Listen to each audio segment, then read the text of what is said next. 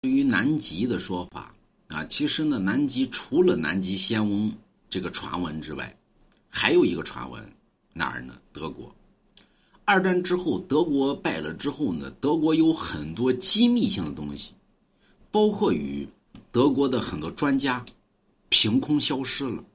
咱们都知道呢，美国呢跟前苏联呢当时划分了德国的很多专家，包括于很多先进的一些东西，包括于很多有一些民间传闻呢说美国的 B 二战 B B 二战机啊就是来自于德国的一些先进科技。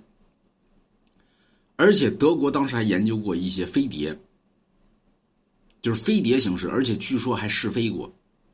而这些东西呢，据说呢，都运往了南极，而且有线路的一些东西，就是当时呢，像希特勒根本没有死，他带有着大量的一些科学家，还有很多呢，这个叫什么呢？叫这个船只、飞机，对吧？最后呢，经过清点都不见了，凭空不见了。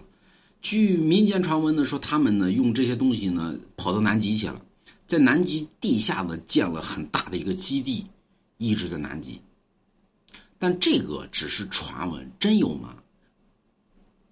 我觉得可能有吧，啊，因为在南极呢，很多地方呢是不往外公布的，比如说照片之类的东西，你会发现很多地方都打着马赛克，对吧？而据传闻，这些 UFO 的东西很多都是现。都是他们跟这个外星人合作的一些东西，就包括于说德国当年接触过外星人，在南极建立的基地，真的假的呢？对吧？呃，